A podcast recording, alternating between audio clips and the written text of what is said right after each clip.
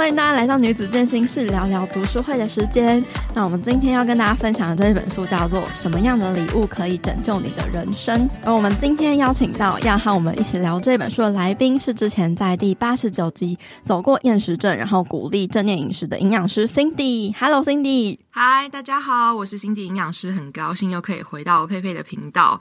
然后今天跟大家聊比较不一样的东西，就是关于我自己，然后还有一些人生的经历啊等等的，看大家分享。所以，我们今天呢，除了会分享里面书里面的章节之外呢，也会透过这个章节去跟我们的一些故事来去做呼应，让大家有对于这些书有更多的了解。那我们今天分享的这本书其实很适合每个人阅读，因为我们每个人在生命中呢，都常常会不自觉的会被过去的各种经历啊、创伤、原生家庭、绝落、失望、恐惧等等给困住。嗯、这个作者呢，他是匈牙利人，然后也是一个犹太人的身份。那他在一九四四年的时候，还是个十六岁少女的他，经历了人类史上最残暴的恶行，突然之间的送往奥斯威辛死亡集中营。他的双亲在当天就命丧毒气室了。那最后呢，是靠着这个作者，作者他叫伊蒂特，靠他的勇气支撑他和姐姐活了下来。嗯，从集中营出来之后呢，他就他成为了一名心心理学家，然后辅导过各种像是退伍军人啊，还有身心受创的受害者，服务了四十几年的这个治疗的历程。然后现在他已经活到了九十几岁了。那活到九十几岁的他呢，就写出了这本书，就他总结了一个结论，就是说最可怕的牢笼并不是纳粹。把他关进去的地方，而是他为自己建造的辛劳。走出辛劳，打开伤痛，送给你的礼物，可以活出强大而有选择的自己。那这本书呢，它总共介绍了十二种常见的心灵牢笼。如果能够认识到这十二种的心灵牢笼的话，能够帮助我们去意识到，并且去转换原本限制的想法，让自己从原本自己辛劳中走出来。那我们这次呢，会各自就是我跟 Cindy 营养师会各自介绍三个我们最有感觉的辛劳心牢。Cindy 营养师在看了这本书之后有什么样的感觉吗？我觉得这本书真的还蛮有智慧的。那其实一开始我去查了这本原文书，就发现它后面其实很多很多的人在 support 这本书，觉得说你一定要去推荐，那都是很厉害的人物，像是比尔盖茨啊，还有欧普拉。我好想要两本都买，就是中文版跟英文版，所以我真的就这么做了。然后。我觉得这本书的智慧到我现在还在去调试跟 process 它里面的内容，因为虽然说它好像只是简单的一句话告诉你说好，你要拿了这把钥匙，然后把自己走出这个牢笼，可是其实对我们来讲，我们就会反映到很多深层的一些感受，然后再想办法说，那我们要怎么拿到这把钥匙，怎么去戳进那个孔里面，然后走出去，这每一步每一步，其实我觉得都还蛮难的。对，所以有点像在剥洋葱一样。我相信，就是像 Cindy 营养师也是走过厌食症，算蛮黑暗的经历吧，都让我们能够感觉到说，就算你知道有那一把钥匙，你肯不肯拿起来，嗯，然后找到那个钥匙孔，然后插入进去，打开，这整个过程其实是蛮长的。对，对，你要真的是揭开你很多的伤痛疮疤，然后你不想要面对的，你想要逃避的。恐惧等等的，嗯嗯、呃，我们人呐、啊，就是下意识的，常常会认为说，哦，我今天的痛苦，或者是我我之所以现在生命会这么受困等等的，都是环境，都是别人给我的。我爸妈怎么样啊？伴侣怎么样啊？或者是我同事、我上司，还是我就是很衰啊？等等的，就是把这些，哦、嗯呃，自己之所以会成为现在这样的自己，怪罪到整个环境上。但是其实就是作者他分享自己在集中营的经历。他就说，最重要的不是你的遭遇，而是我们拿自己的遭遇怎么办。那作者他第一次在体验到积极的自由还有消极的自由的差异，是他在被解放的那一年。就我真的印象非常深刻。他说他倒在地上一堆尸体还有垂死之人当中，那他看着那些还能够走路的囚友们走出了牢门，但是过没多久之后，他们又回来了，坐在地上。嗯嗯，就是两眼空洞看着前方，就是完全失去了那个生命的意志。所以其实，即便他们已经自由了，就是生理上的自由，不再被囚禁了，但其实，在心理上的那一份自由，或者是生理上的自由，还是反应不及的。他们还是觉得，哦，我的人生没有希望了，然后还是受困在那个原本的创伤的摧残里面。虽然说他们。挣脱了纳粹的魔掌，但还是不自由的。所以，其实破坏力最强的牢笼在我们的心里。嗯，他说，无论多痛苦，牢笼的铁条有多坚固，我们都有可能挣脱令自己裹足不前的东西。那这做起来不容易，可是很值得一试。也是透过很多呃，我们节目的来宾的分享，要分享很多自己不为人知的过去啊，等等的。我自己也能够很呼应到说，大家会从这个原本的黑暗伤痛中去找到一个礼物，就是找到他可以学习的东西，然后化作一个养分，成为下一个阶段的自己，能够更顺利，或者是记起教训，还是一个认为说这是宇宙带给他的礼物。那对于这个过去的经历的诠释，就会带给你很不一样的视野。嗯，对，你就不会认为过去的那个是你的绊脚石，而是你的垫脚石。那这个就是疗愈发生的开始。其实就算是这个作者，他已经是一位心理治疗师了，可是其实啊，他在逃出了集中营之后。他很努力的是想要去摆脱过去的创伤，他想要否认那些的存在，然后想要让自己赶快好起来，所以他表面上装没事，跟先生组成了一个幸福的家庭，然后也有生小孩，然后也攻读了就是心理学的博士、硕士等等的，然后服务过很多的呃治疗过很多的人。那其实到后来，他发现说，如果他不愿意去承认或者是直面自己的伤痛，如果不去疗愈自己的话，他要怎么去帮别人疗伤呢？我觉得这个我也很有感触，就是因为我觉得以前小时候我们都不知道怎么去面对这些情绪跟遭遇。就对我来讲，我觉得我会默默把它放在一个盒子里面。那等到我觉得我装不下的时候，我就会找一个更大的衣柜，然后再把全部的盒子丢进去。对对，因为以前就会常常听到的 quote 就是。Life goes on 啊，或者是 say la vie 这种的，嗯，那都是在告诉我们说，哦，人生就这样子啦，你就是一直前进就对啊，对，日子过了就好了，对。对，所以我就会学着说，哦，那我去淡化，去否定这些负面情绪跟恐惧，嗯、对我来说，它就是一种勇敢，就是 I don't care，那我就不用去正视它，面对它。但是其实这本书念完之后，让我知道说。我们是有这个力量去把这些事情变成有意义的礼物，把它变成是你的力量。嗯，我们常常会觉得说时间会淡化一切，嗯，就是什么事情，就是时间过了，久时间长了久了就没事了，我们就会忘记了。但其实啊，时间不会疗愈伤痛，它可能反而会让那个伤痛呢转化成我们的潜意识。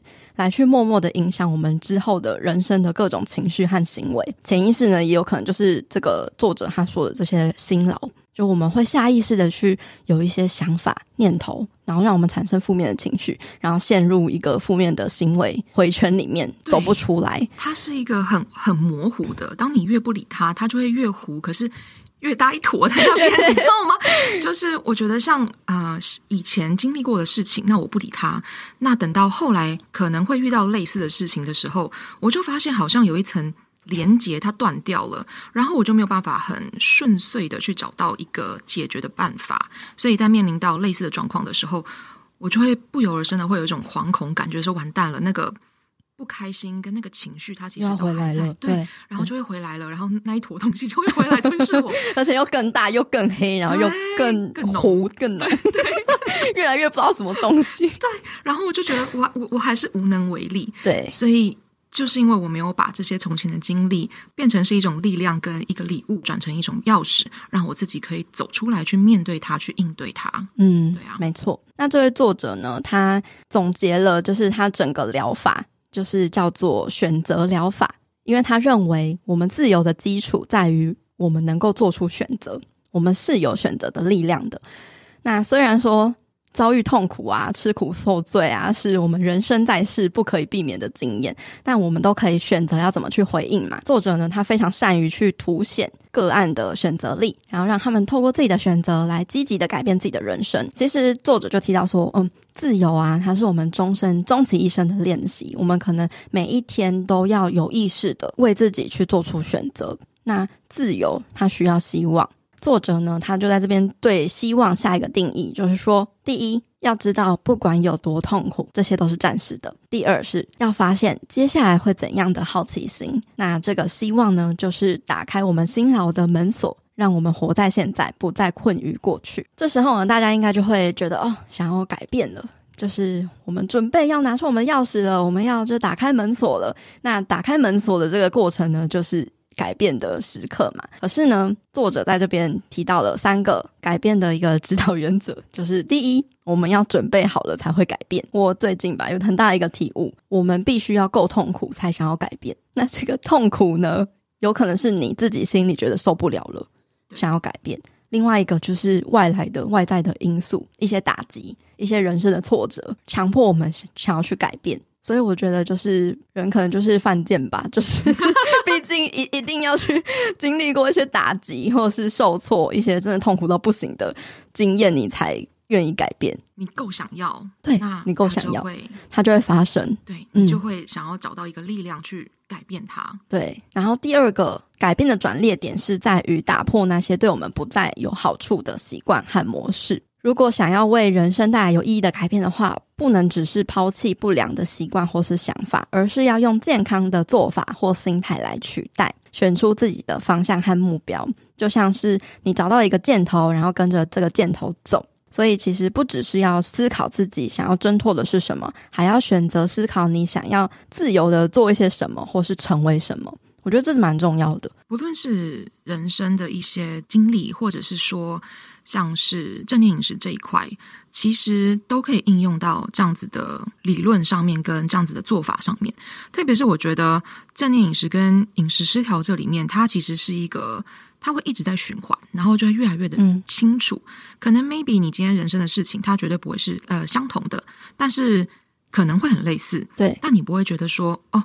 我遇到一样的事了，那久而久之，我就发现我好像要改变。可是饮食失调这一块就会更明显。我们在给客户做咨询的时候，常常就跟他们讲说，你要有先有意识，知道说我真的真的很想要改变，之后的过程就会帮助你更成功的去改变你想要改变的事情。我自己从饮食失调中复原，也是经历了那个痛定思痛的时刻。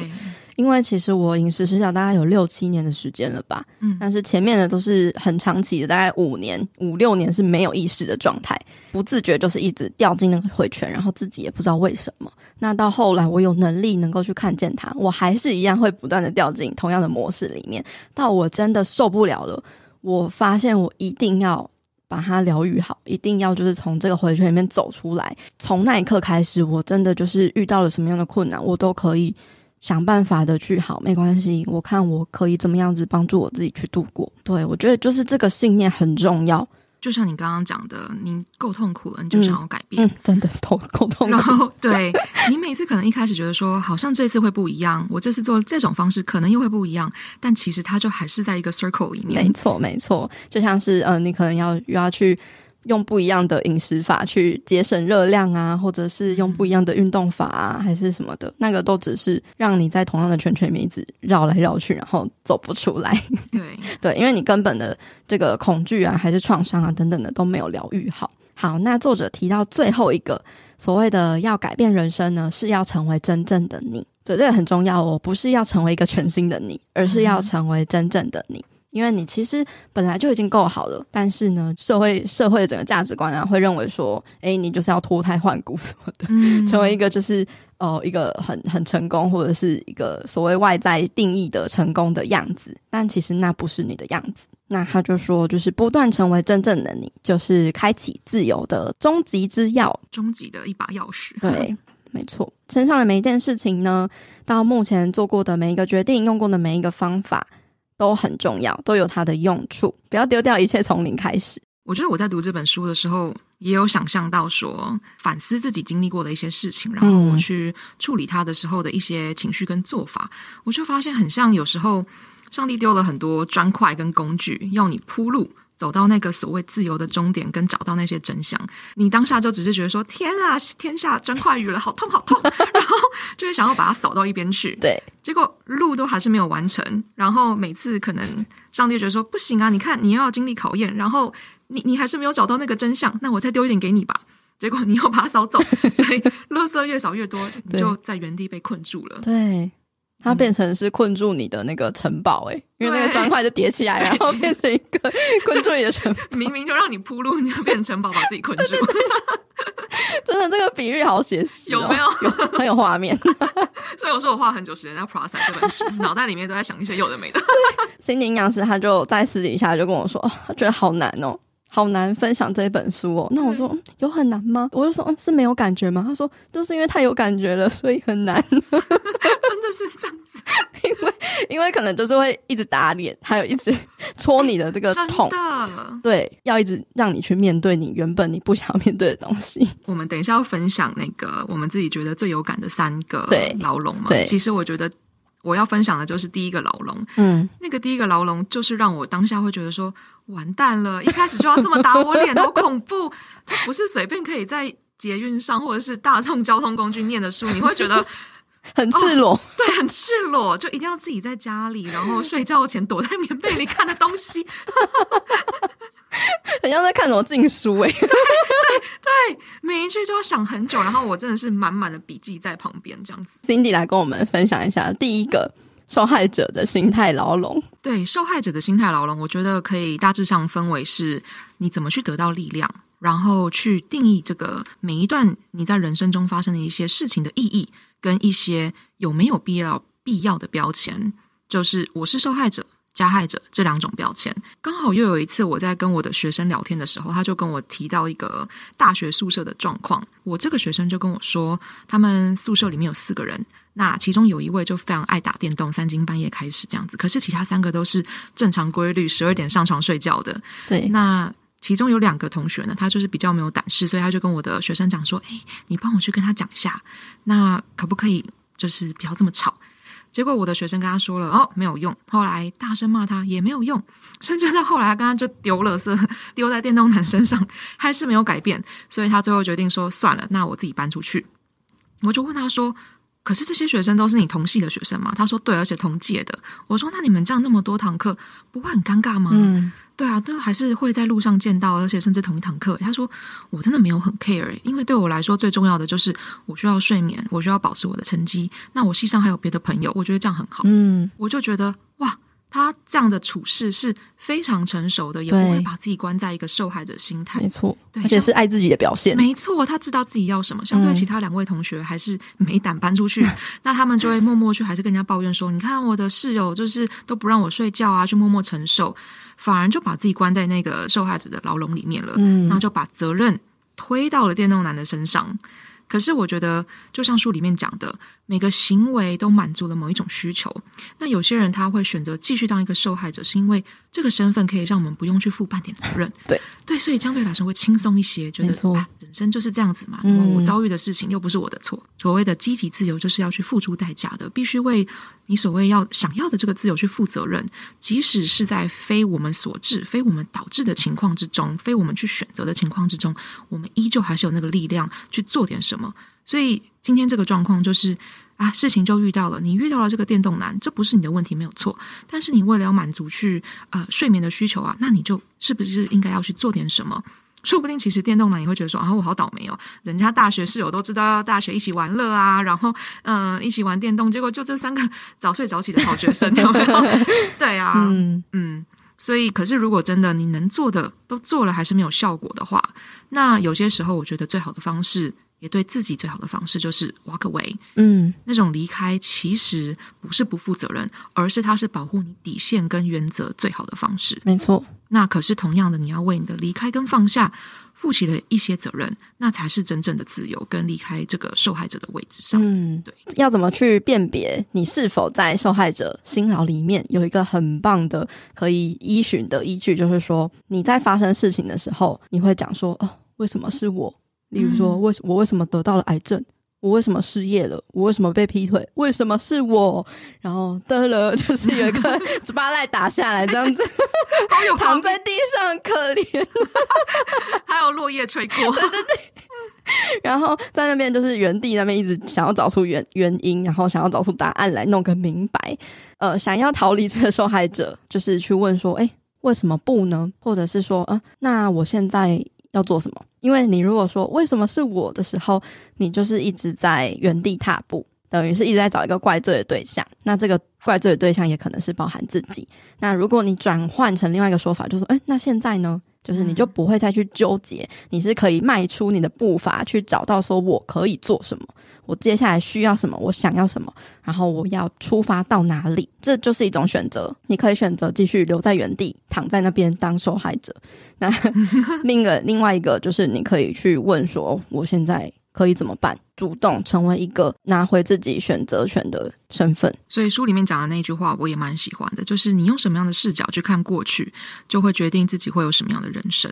那这个角度跟这样子的力量，是真的要靠自己才有办法去改变的。嗯，把你的痛苦变得有意义，那疗愈就会发生。嗯，其实，在就是每一个章节介绍不同的辛劳的最后呢，都会作者就会简单的介绍。诶，要怎么去解开这个辛劳的钥匙？作者提供了三个如何解开这个受害者心态的钥匙。第一个就是去知道说，当时是当时，现在是现在。那第二个就是每一次的危机都藏着转机。第三个就是驰骋在自由的国度，就是你去可能制作一个愿景板啊，然后或者是你可以把你自己。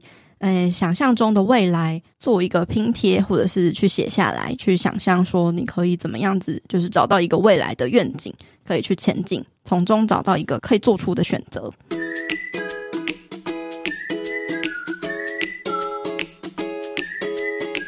阳光豆米浆营养商谈室，本集节目由统一阳光赞助播出。你是否经常需要依赖他人，获得他人的肯定，才能拥有安全感和快乐呢？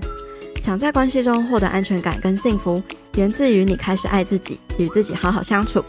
试着给自己一点闲暇时刻，来一罐统一阳光无加糖豆奶，用优质的大豆蛋白质好好的爱自己吧。推荐给你，每一天都要给自己来一点阳光。统一阳光无加糖豆奶。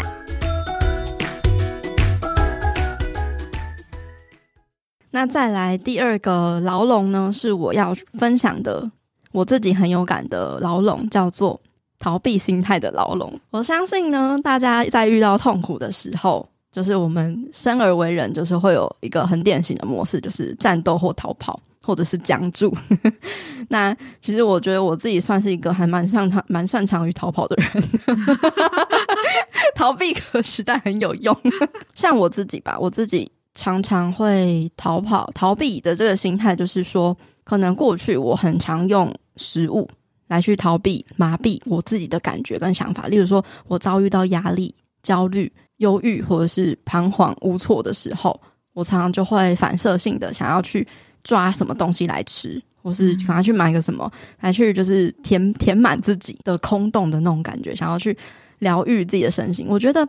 呃，适量是没有问题的。可是它当这个东西它变成一个一直去抓取的东西，就很像是拿了一个不对的东西去填补，就是不对的洞。对，对，不对的洞。没错。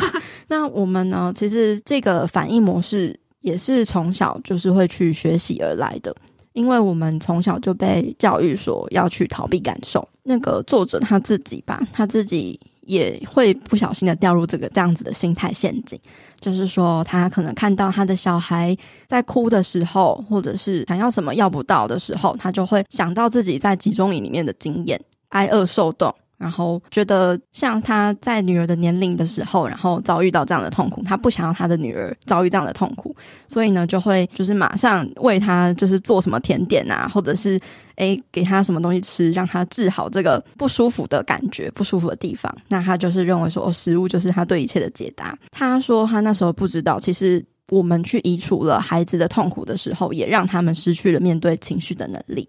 我们教育他们情绪是错误的。这些情绪是很吓人的，但其实情绪就只是情绪而已，它没有对错。那我们每个人都有情绪，每个人都有感受，而是你要给对方一个空间，然后陪在他们身边，说：“嗯，多告诉我一点，那一切都会过去。”对，我觉得这个就是，呃，我们要面对情绪的一个正确的方式。其实我们从小吧，大家可能会很有经验，就是说：“哎，你干嘛哭？嗯，你不要哭。”哭是什么懦弱的表现？当那些情绪反映出来的时候，我们就会马上想要抑制它，马上想要它它消失。我们就会被教育说：“哦，原来我的情绪是不重要的，可以去丢掉的，可以去忽视的。”那就会造成我们会有一个逃避的心态。那逃避就是逃避我们的感受。我们你知道有那个 HSP 嘛，就是高敏感的族群。这个、嗯、我知道，之前有一本书就在讲这一块，在讲说有些人他特别的敏感，那对于情绪的处理可能会比别人更生气，比别人更难过，但是并不代表说他是不好，反而还是可以是一种优势。嗯、对，只是在这样子的牢笼里面的时候呢，这些人反而得很努力的压制自己，说你不可以去感受这些事情。嗯，真的。对啊，因为像我自己，我觉得我就算算是一个天生蛮敏感的人，就是对我自己的情绪的感知力，还有对别人的感知力都是蛮强的。嗯，很多人会觉得哦，情绪化就很容易哭，对，或是很容易怎么样？么你很敏感啊，你想太多，你想太多，对对对，嗯，然后可能你要去训练你的钝感力什么的，嗯、对，就是我觉得。呃，对能力是很不错，但是我觉得也不是要否定敏感这件事情。很多艺术家、很多创作者都是很敏感的人，那这就是因为他们这么敏感，他们才能够去细细的去品味到很多的小细节。对，我觉得贴心跟你细心是一个很好的倾听者，跟所谓的敏感想太多，它是一个 whole package，对，你不能只要一半啊。可是那个时候我也会觉得说啊，不要啊，我只想要保留别人觉得我细心贴心这一面，那我就要赶快把我自己很敏感的那一面压下去。对，所以我就会往内收。平淡无奇的脸要把我波涛汹涌的情绪盖起来，可是问题是我的表情都会出卖我，你知道吗？可能我想要不让人家知道，可是我的表情还是可能很臭，或者是很想哭。嗯，那可能别人就嗯，心里是不是不开心啊？可是问了我，他我也不知道，因为我觉得久了，我想要把这个情绪跟这样子的声音压下去的时候，我其实听不到他在说什么，我只知道我可能不是很开心，但我也。说不出来。那其实，如果我们不去表达这些情绪，不去抒发出来的话，所谓的能量不灭，就它一定会用某一种形式去爆发出来。无论是你用外在的这个食物，或者是药物，还是一些行动，可能上瘾的、成瘾的行为，又或者是可能会借由一些甚至是正面的方式，例如说变工作狂。或者是去努力的去追求很多的成就等等的，那其实也都是在逃避这些感受。你想要麻痹自己，或者是说你压抑的东西，也可能会成为一个就是疾病的根源。嗯，因为那些情绪呢，它就会影响我们人体的化学作用，透过细胞和神经回路给表现出来。这是我们在我们之前分享过的书籍里面也是讲的非常的 detail。所以说，真的是呃很多的根源都来自于你那个想法跟情绪。嗯嗯，那。重点不在于说控制情绪这件事情，并不是去压抑，而是懂得去跟他共处，并且能够用一个有智慧的方式掌握它，而不是被它掌握。首先呢，我们就是一定要先去感受我们的情绪。当你的情绪来的时候，其实你就是要认知到说，哦，情绪来了，好，我有情绪，然后去承认我内心的感受是什么，无论它是什么，恐惧就是恐惧，羞愧就是羞愧，生气就是生气。你要去承认它，你要知道说，呃，感觉就是感觉，它不是你的身份认同。就像就是前一集我们跟九力就有聊到说，哎、嗯，人家都会说，哦，I am angry，I feel angry，对，是要说 I feel angry，因为你不是生气，就是你只是感觉生气而已。嗯，嗯，那如果我们不去嗯逃避这些感受的时候，我们就能够。因为其实情绪这个东西，它这个科学研究上，它只会大概停留，忘记几秒，大概九十秒吧，反正就是只有一段一小段时间。那会会延续这个情绪，是我们在给这个情绪有了更多的情绪，嗯，给他 power，对对对，用一些就是想要压抑他的想法或者什么的，然后让他去你逃避的东西，他就会一直跟着你，他就一直追过来这样子。我们会逃避自己的感觉，有很多的理由嘛，例如说，哦，这个感觉让我很不舒服，或者是我不该有这种感觉，或者是我害怕会伤害到别人，就是这些感觉就只是感觉而已，不要赋予它太大的力量。这个感觉就不会伤害你，对，嗯，追着你跑，没错，就是他说，嗯，不妨就是你敞开你的心扉，然后邀请这个感觉到你的心里面，然后跟他一起做出来，跟他喝杯茶，陪他坐一回，还要喝杯茶，幽默的在看待这个情绪，这样子，对。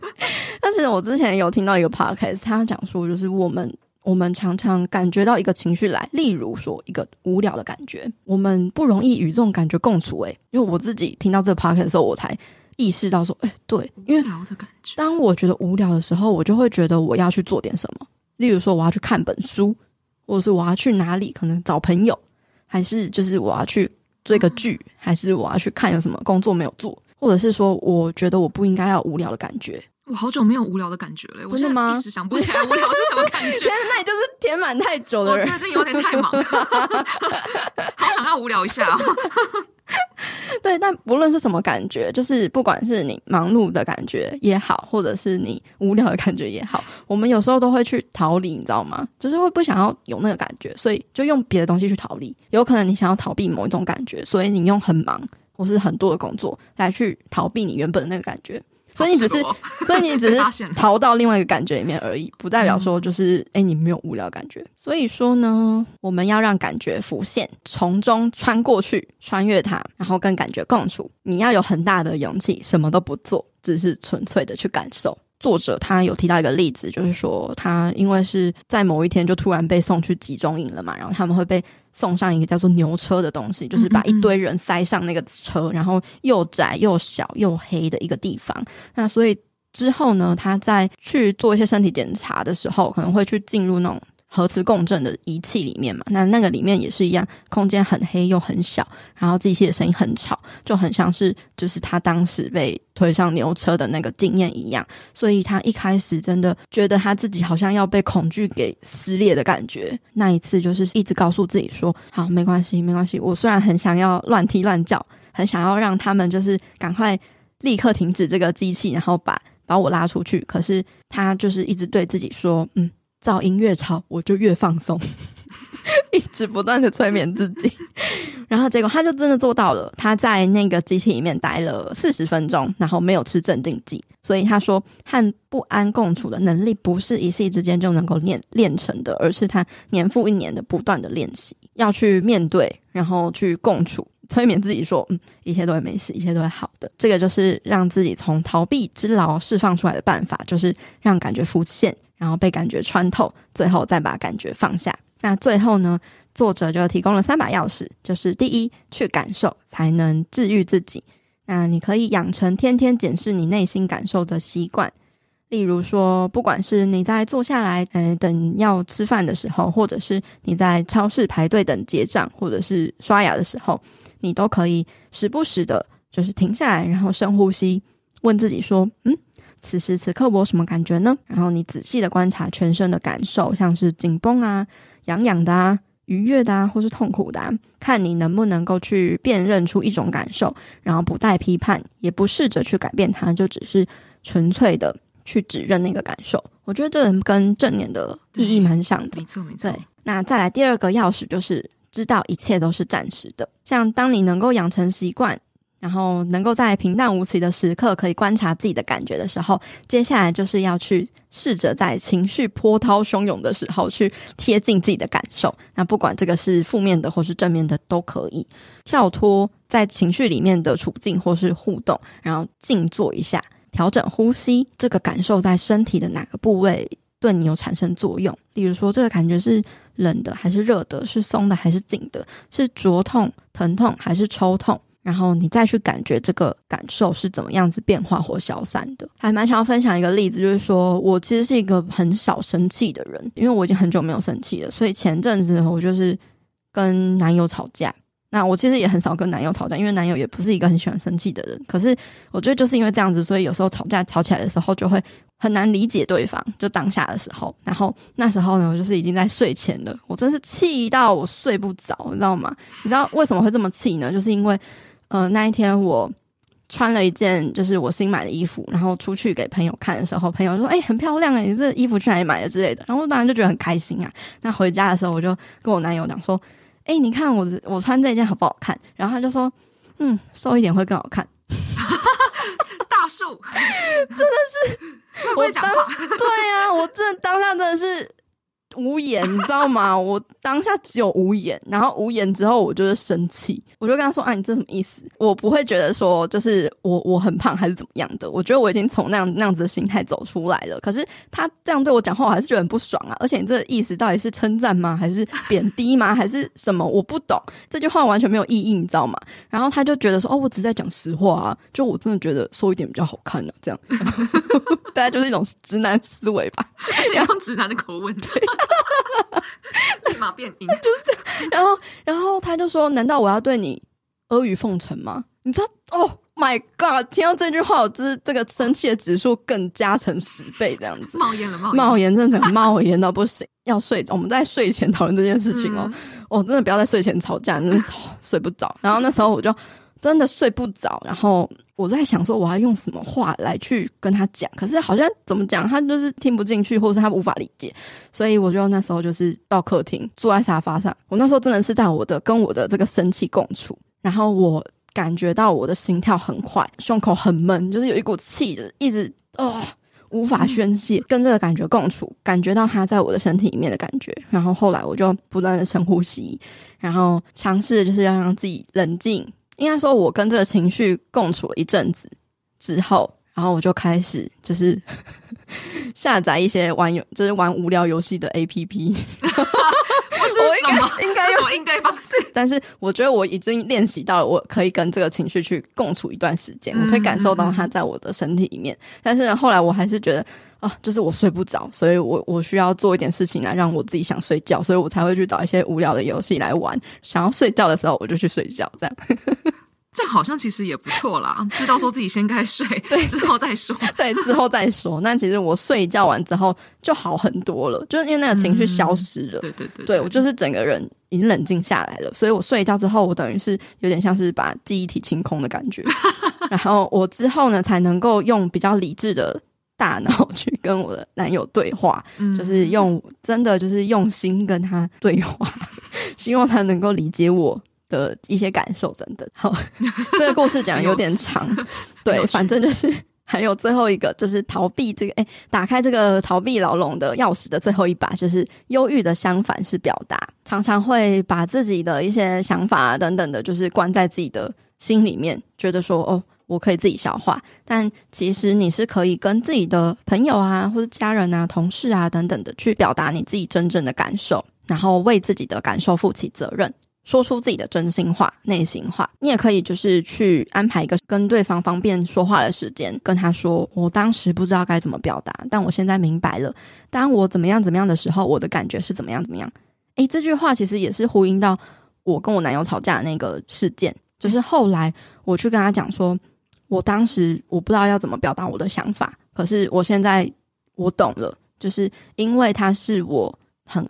爱惜的人，就是我们明明就是互相相爱的人，然后也都是互相认识彼此的人。那他知道我的过去，他知道我的过去有一些有关食物还是身体形象的一些创伤，他应该是要比更多人，比其他陌生人都还要理解的。所以当他说出这句话的时候，我觉得那是比陌生人说出来还要更伤害我的一句话。对，我就跟他讲这件事情，所以我说我当下的的感觉就是很不好受。然后他后来也理解了，然后他就说：“好，那我知道了。”这样，然后抱抱抱一下，没事了。对，大概就是这样的一个过程吧。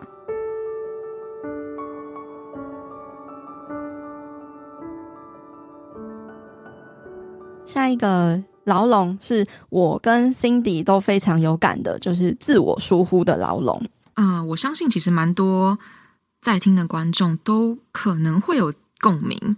因为它真的是太贴近每个人的心理跟每个人的境遇，我觉得自我疏忽的牢笼可以从两个部分啊，对我来讲就是谦卑跟付出。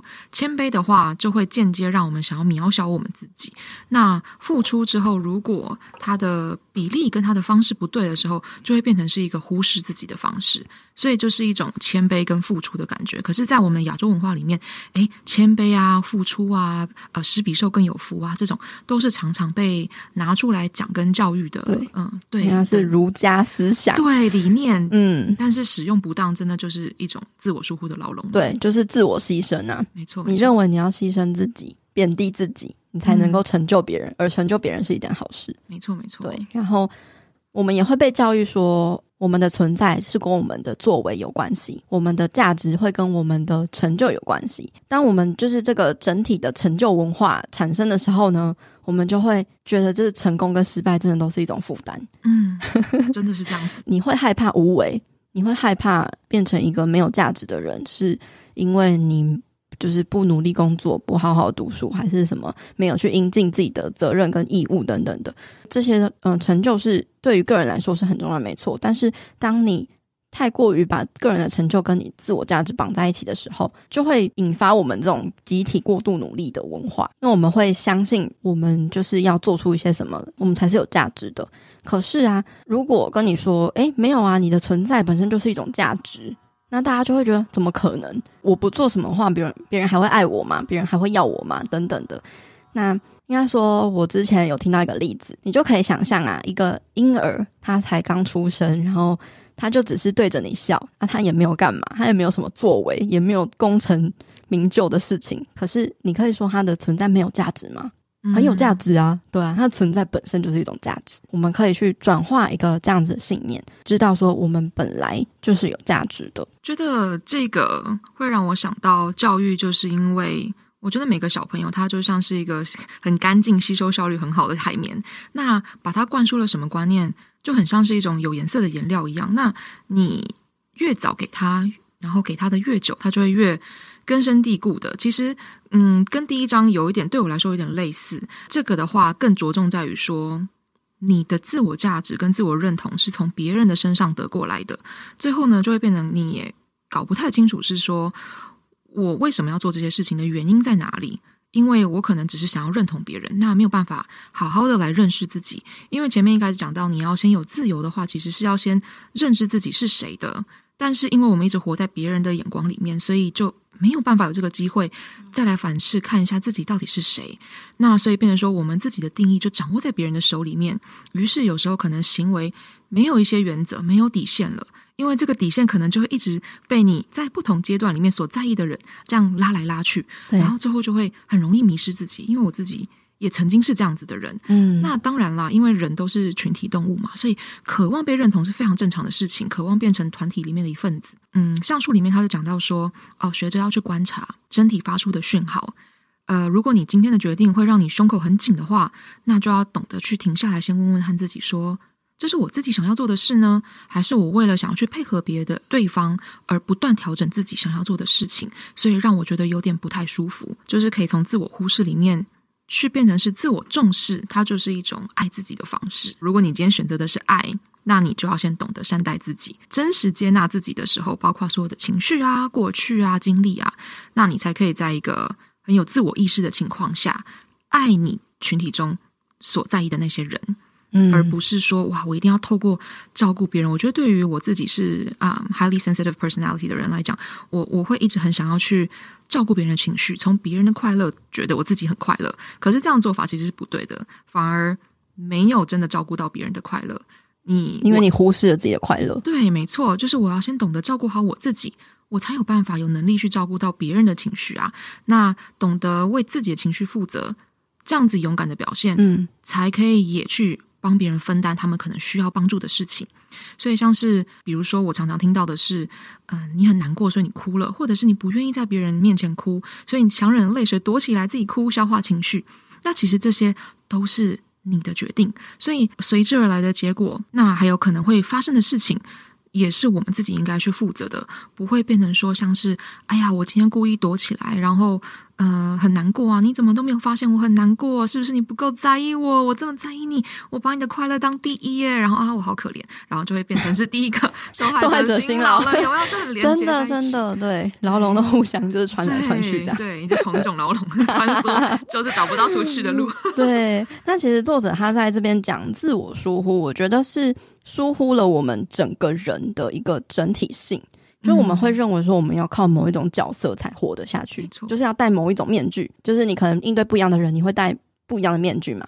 可是这个面具呢，可能会有一些共同的特征，就是说，哎，我要成为一个负责任、善待大家、一个为大家好，可能你应该、你必须、你不得不的一个这样的角色。这、是、作者他有比喻一个例子，我觉得很棒，就是说我们每一个人心中都有一整个家庭的角色。我们就是会有任性的部分啊，什么都想要立刻轻松到手；也有充满孩子气的部分，就是充满好奇、随心所欲、顺从直觉跟渴望，不带成见、恐惧或羞愧的那一部分；也有就是爱冒险、爱挑战的青少年。那也有理性的大人，懂得深思熟虑、制定计划、设下目标、找出达成目标的办法。还有一对父母，一个扮黑脸，一个扮黑，一个扮白脸，指责等等的。那我们要有。一整个家庭的角色才是完整的，所以当我们活得自由的话，这个家庭就会和谐的去运作，去发挥团队的精神，每一个角色都会受到欢迎，然后没有人缺席、受委屈，也没有人独霸天下。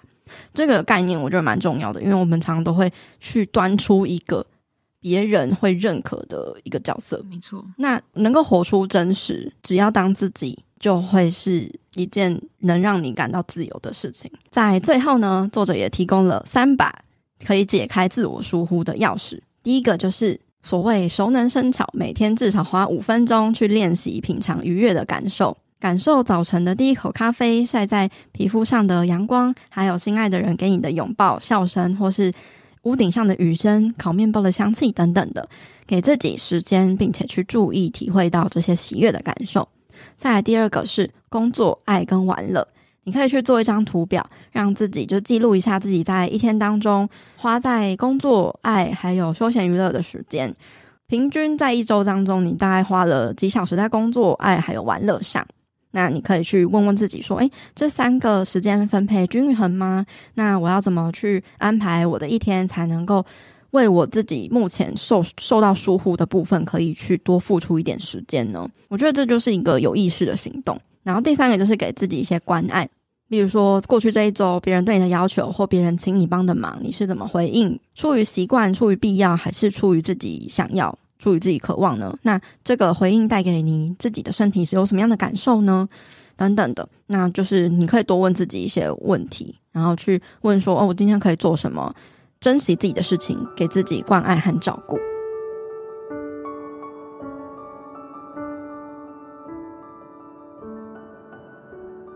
第七个牢笼，我觉得很有共鸣的，它本身叫做僵化思维的牢笼，但是我觉得我要特别强调的是，他前面讲的那一句话叫做“没什么好证明的”。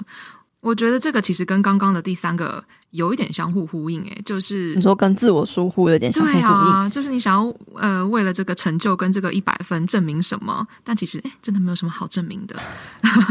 读完这个，我的感悟是两个啦，就是一个是呃关于犯错这件事情，跟另外一个就是冲突。嗯、它上面就说，其实每个人都有缺点，每个人都会犯错，但是你不需要去急着要证明自己的价值。可以有时候只要拥抱你的不完美就好，全然的要接纳你自己，因为你要庆幸说这个世界上不会有第二个你，所以要放下想要执着，呃，证明自己的执着。嗯，我觉得这个说的非常非常的好，没有什么比较好或比较差的做法，这种很两极化的思维，而是。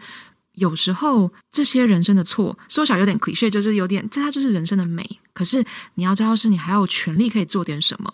那有时候我自己也会跳入这个呃牢笼里面，觉得说，哎呀，事情就这样子就结束了，它这就是一个据点。可是如果我可以看见自己，我就会知道，说我一切都还是有可能性，还是有一个选择性的。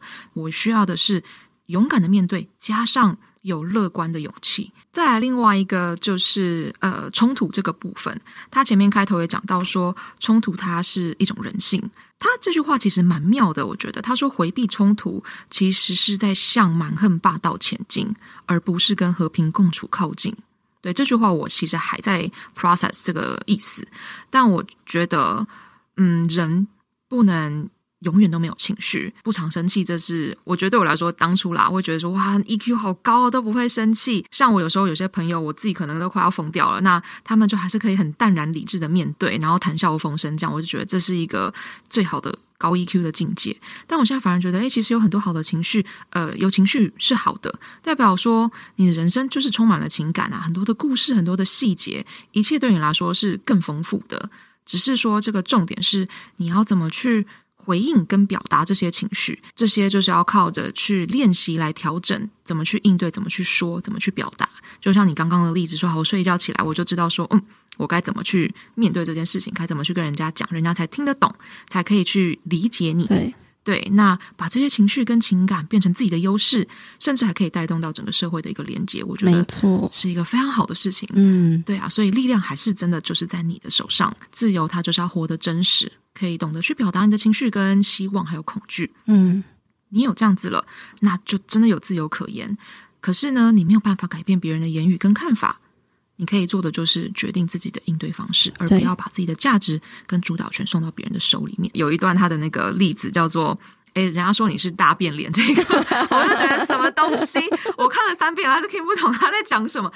我觉得如果今天有人说你是大变脸，一个 poop face，我才说，我一定会说你全家才 poop face 嘞！我怎么可能这么淡定脱俗说？嗯，让作者讲没关系，那是他自己的想法，我才不要。就是因为他女儿，女儿在幼幼稚园被人家讲 大变脸，所以他在帮助他女儿，就是怎么去解决这个冲突。所以不要说我不是大变脸，而是。知道说，哎、欸，别人用绳子打你，你也要知道，你就是要把这个绳子牵起来，你们两个才会就是互相拉来拉去。所以你只要知道说，哦，如果他说的越多，我就越淡定。那他说的其实都是他自己对自己的想法，所以他可能觉得他自己是大变脸这样。我觉得这就是面对酸民的态度吧，真的啦。对啊，就是很多酸民，或是很多会在日常中评论你、批评你的人，都是因为他在你身上看见了。一些他在他身上不想看见的东西，或是他看见的东西，anyway，反正都是他自己的投射。对对，所以我们就是要保持心灵的灵活弹性，要柔软又强大，这样就是让我们自己成为一个强大的人，就是活动心灵的筋骨，长保心灵的自由。好，那书里面他给我们的三把钥匙，可以来解开僵化思维呢，就是第一个，可以轻轻拥抱真实的自己。那第二件事情就是可以看客观的看待事实，像是呃书里面讲到说，可以拿掉总是啊、从不啊这一类比较极端的措辞，而是单纯的比较客观的去看待你今天遭遇的事情。像刚刚的口出恶言这个大变脸的事情，就是可以比较去客观的看待它真的发生了什么事，而不是真的自己就觉得说哦，我就是一个大变脸。那最后呢，就是第三把钥匙，要懂得去协调，而不要去支配。陈述中的事实可以挑一件你想要和对方谈的事情出来。可能今天你在吵架的过程之中有你的原因在的，可是可能在这里面你要去做的是转换一下你的说话的方式，用协调的方式，而不是要去支配别人，说你应该怎么做，你不能怎么做。那接下来就是要分享我的第三个牢笼了，我很有感的牢笼就是令人瘫痪的恐惧之牢。你生命中一定都会有让你恐惧的事情，或者是说，恐惧应该是我们生而为人必定有的情绪。因为当你面对未知的时候，你感到的就是恐惧。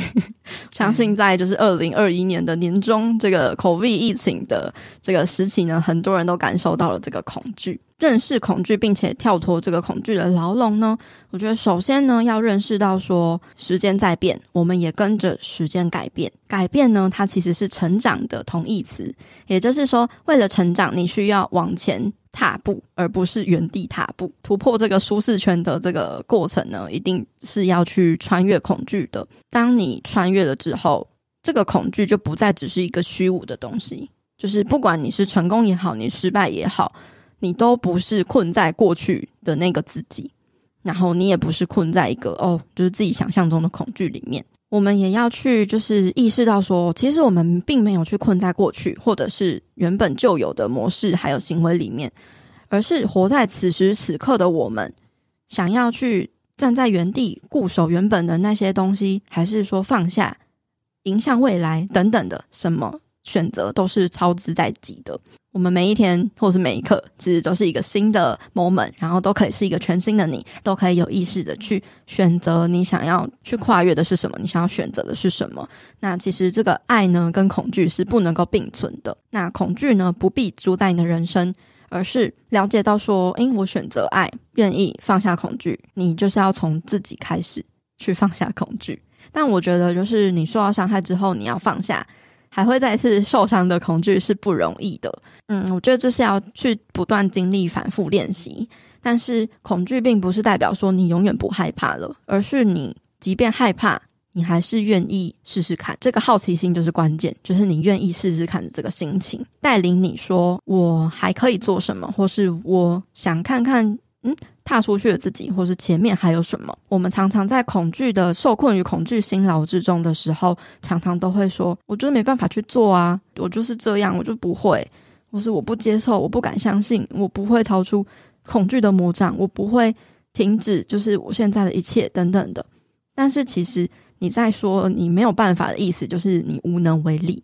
但除非你还是一个婴儿，否则这一句话就是不成立的，因为你。其实是有能力的。这个恐惧的语言呢，就是抗拒的语言。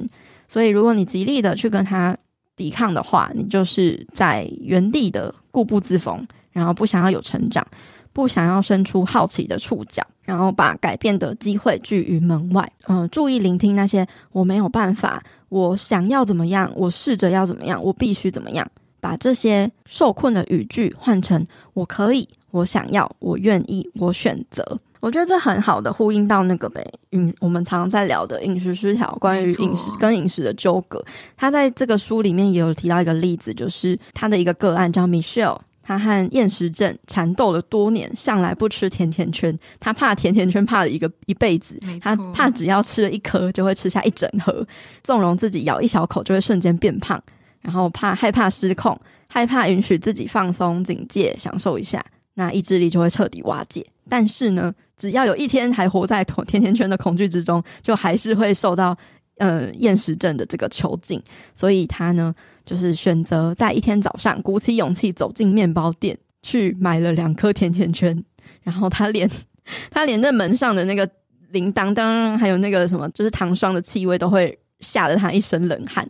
但是他还是选择了买，然后跟就是他的心理师一起。就是享用这个甜甜圈，然后他发现说，诶，其实他可以去感受到这个酥脆的糖霜咬下去是什么感觉，然后还有就是柔软的蛋糕的内里，糖分在嘴巴里面漫开，这种很幸福的感觉，从这个原本他很害怕、恐惧的这个焦点上面去转而到让他觉得幸福跟爱的这个上面，然后一次次的你会发现说，哎，这个东西真的没有这么可怕。这很值得在自另外一集讲正念饮食这一块，真的好有感觉哦。所以这边提供三个，也是可以让大家解开这个令人瘫痪的恐惧的钥匙。第一个就是我可以，我想要，我愿意，意识到自己，哎。我没有办法，我必须，我应该，我试着要的这些语言，然后转换成这些比较积极的，我可以，我想要，我愿意，然后我是来去取代这些恐惧的语言。那第二个呢，就是改变是成长的同义词。作者提供的是一些很简单的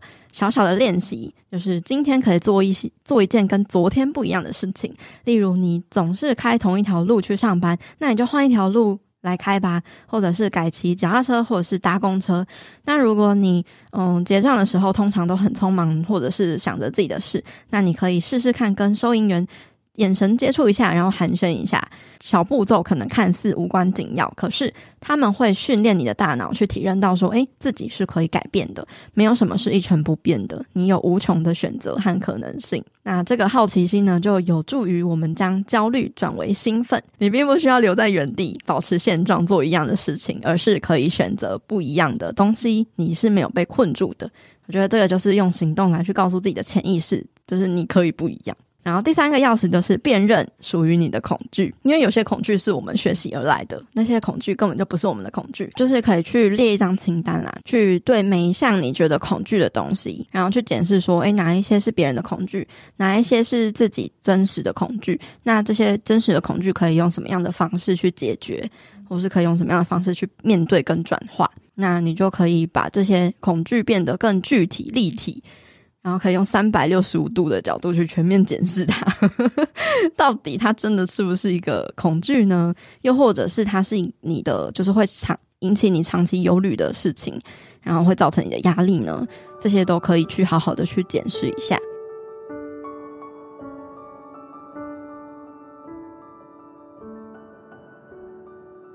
差不多就是分享完我们自己分别有感的这个辛劳了。那最后呢，来跟大家做一个就是这本书的总结，我们彼此的就是对于这本书的看法。这整本书都在讲说，我们都无法逃离生命中的痛苦，你无法决定今天这个外在要发生什么事情，例如不管是天气啊，还是什么意外啊等等的，都是没有办法改变的。然后过去。已经发生的事情也无法改变，可是我们都可以去选择找出这个生命的礼物，甚至是学习珍惜自己的伤口，因为这些伤口呢，其实就可能都。代表了某些含义、意义，或是成长的养分。书里面就有讲到一个名言，我觉得很棒，就是最黑暗的阴影就在蜡烛底下。凡是有裂缝的，都是光照进来的地方。嗯、我们可以去选择拥抱生命，然后活出我们生命的喜悦还有热情。愿大家都能够认出自己的这个辛劳，然后放下辛劳，做好放自己自由的功课，然后从磨难中找出属于你的人生教训，并且选择。要让这个世界继承什么样的遗产？看你是要把痛苦继续传下去呢，还是要把礼物传下去？对，那我们永远都能够活得更自由，永远都不会成为任何人事物的受害者。我的部分的话，我觉得你已经 cover 了呃很多我自己有所的感悟。那这边再分享给大家，我很喜欢很喜欢的一句话，就是他说在第三个牢笼里面，他提到的，请各位可以找到真实的你，然后不断填满更多更多的你，不需要特别为爱而刻意做了什么，而是只要好好的当自己就够了。然后呢，他就说愿你每一天都更像你。我觉得这句话好窝心，然后又很 deep，你知道吗？嗯、再来就是。要相信说，人生赋予的这些苦难都可以找到一个意义，Everything happened for a reason。然后，所以可以更容易的去接纳这些遭遇，然后认识它、接受它、面对它。那如果没有办法温和的去处理它的话，那就想办法与它共存，找到另一种力量。嗯、没错，嗯，祝福大家都能够放下自己的辛劳，找到很多礼物。没错，做真实的自己，做最自由的自己。对，好，那今天非常谢谢 Cindy 来跟我们聊这一本书，谢谢大家，谢谢。